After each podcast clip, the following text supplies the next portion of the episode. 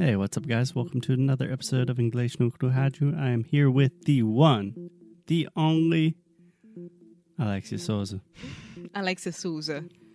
Yes, at my brother's wedding, many, many people, including the priest, said Souza, even after I corrected him various times in the rehearsal. But that is one part of being a foreigner in the United States and one part of being a Brazilian with 20 names. Yes, that's for sure. I was asking you which other name I should use here that it would be better or easier. None of them. Maybe Silva. Mm, maybe. Maybe. Okay, so we are continuing to talk about today. Getting down to business. Yay. Yeah. So yesterday we talked about generalist and specialist. A generalist, also known, a very cool way to say this in English, is a jack of all trades. Someone who kind of has their foot in everything. And master of none. Yes. um, and then we have a specialist who's an expert. Yeah. Yeah. So today we are going to talk about the generalist for all of you generalists out there, people that consider yourself more of kind of, I'm not an expert in one certain thing, but just good at a lot of things. This episode is for you. We are going to talk about the positives, the negatives, the good and the bad. Here we go. Alexia, Yes. first question for you. Are Uh-huh. you ready? Yes, I am. I was born ready. Okay, I like the confidence. Bring in the confidence to the show. Okay. Alexia, what do you think are some of the positives? Or just start with one big positive of being a generalist. That you don't depend on anyone. Okay, explain yourself. For example, if in our case, right when you, we were uh, starting English no Cru, as a ge- generalist, I was about to say the generalist. as a generalist, I had to learn about a lot of things that I didn't even know that I could do it. So you don't depend on people to do your work. You can do it all by yourself. Yes. Okay. So I have two opinions on this. First, there is a famous business quote. I can't remember who said it, so I don't know the attribution, but they said something along the lines of boredom is failure. And when you are a generalist, you have to learn to do everything. So you're constantly learning. So even if you are not as good at everything compared to an expert, you're always learning, and learning is fun. It makes you grow, it makes you happy. Yeah, that's it. So you learned how to do our website, for example. Yeah, and we've had a ton of problems and wasted a lot of time and money. Yeah, but here we are today with no problem at all with a beautiful website. Please go there, inglesnucro.com. Yeah, there probably going to be some problems on the website. and honestly, if I had the chance to do everything again, I would have hired an expert. We are talking about the good things of it being a. d- We're going to talk about the good and bad. And yeah, no, I'm, I'm getting ahead. Getting ahead. Okay, so one good thing you believe about generalist is the idea that you don't you're not an expert in anything gives you a lot of room and space to learn. Is that more or less it? Yeah. Okay, cool. I agree. Do you want to hear my first point? Yes, please. So I have an idea that in general, the generalists are the people that are at the top.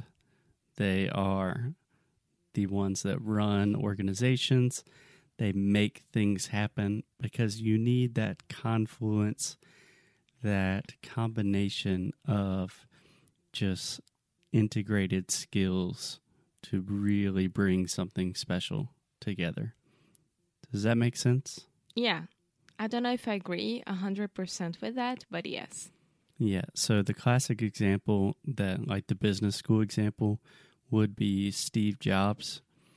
So most people know who Steve Jobs is and most of his story. But Steve Jobs founded Apple. He started Apple and it was really successful. And then he was fired from Apple, Yeah. right? And he went to work for Pixar. Yeah. You know what Pixar is, right? Yes, of course. Okay, sorry, just making sure, making sure. And at Pixar, he learned all of these new skills, and he was kind of going through a crazy time in his life. I think he was taking LSD and acid, but he learned a lot about storytelling, organiza- organizational management, and he came back in a completely different way. So, Steve Jobs was never the best designer at Apple, never the best developer, coder, anything, but he was the guy to turn Apple into what it is today because he had all of these different experiences and he was the consummate generalist. Okay. Drop the mic. what do you think about that? I think that's amazing. Well, take I don't know if I'm gonna give an example, a very dumb example, but maybe the president is a generalist. which, which president you talking about? Obama. I'm not talking about Trump. I want the president to be the only expert generalist in the expert But do you in everything. Yeah, Do- yeah, yeah. Yeah, you got to be kind of good at everything. Yeah. yeah, yeah. So I think those are two really positive things about generalism in general. Meu Deus. A lot of generous, generous. Ge- See, I am always saying the the gen. I can't generalist. yeah, we could change it to. We have a lot of words for this in English. Um, I love jack of all trades. You can also say a Renaissance man, no, Mm-mm, too much. master of none. Yes, I like that. Okay. what do you think are some of the drawbacks or negative aspects? Do you have any ideas? Hmm. Well, maybe because you are a master of none, you don't believe that there are people who could do whatever you need to be done for a fair price and get better on your product or your Get service. better at. At. Oh my God. Yeah, we need to have like a jar in our room. Every time you say get better on, you have to put a quarter in there. I will be rich man. I think would work better if it was cookie. do we, we have to do cookie jars? Okay, we'll talk about that later. so I think I understand what you're saying.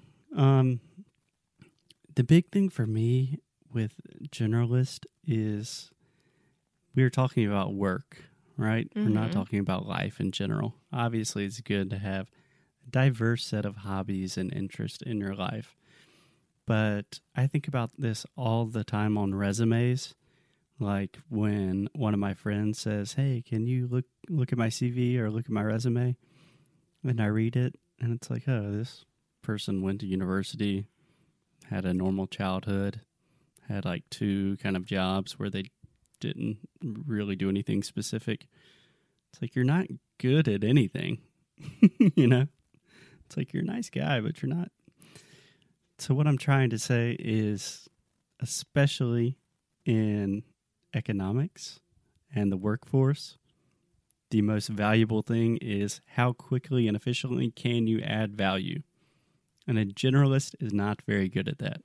But don't you think that in, in every generalist there is something Something. peraí, amor, specific about it? Like you are very good teaching.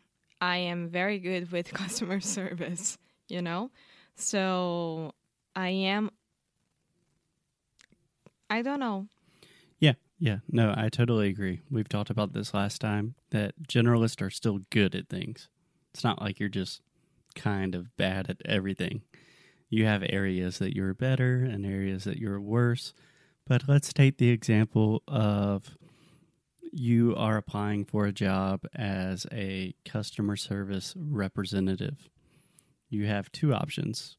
You have one person who has worked as a producer and also kind of done some customer service in that job. And then you have another person that has worked as a customer service representative for five years. That's what oh, they've done. Of course. But yeah, of course. Who are you going to hire? Me. Alexia is very bad at hypothetical situations. Yeah. I would hire me because I was working for my company to deal with my uh, customers, and I used to do everything for them. So when the manager looks at that and sees that, okay, she wants to work here the way that she wanted to work for her company, it's amazing. Okay, so let me give you another example to try try to make it more simple. Um, in your previous life, in your previous job at Porta dos Fundos, let's say you had to hire a production assistant. So you needed someone to do a very specific set of skills, and you really don't have time to train and multi or micromanage them. You just want to hire them and they do their job, right? In that case, you would want to hire someone with that specific set of skills and experience. You would want to hire the expert, not the generalist. Yeah, but when you're talking about production, it's already very, very spe- specialist, you know? Specific. Special. specific. Yeah. That's kind of my point, though, is most But when are. you are working with production, you have to be a gen- generalist in everything. Yeah, yeah. Obviously, there's a lot of overlap. There's a little bit of both, but I think almost all areas. I mean, I'm really having a difficult time thinking of a job or an industry where you don't need any sort of expertise. Like teaching. Oh, you're an English teacher that specializes in phonetics for Brazilians. Could you teach this English class for Spanish speakers? Yeah. Yeah, I could. That's okay. Just because you know Spanish. Yeah. But would there be someone much better for that job? Yeah. Yeah. So, do we have any final opinions about No. I'm just still thinking. no, I'm thinking about my life. okay.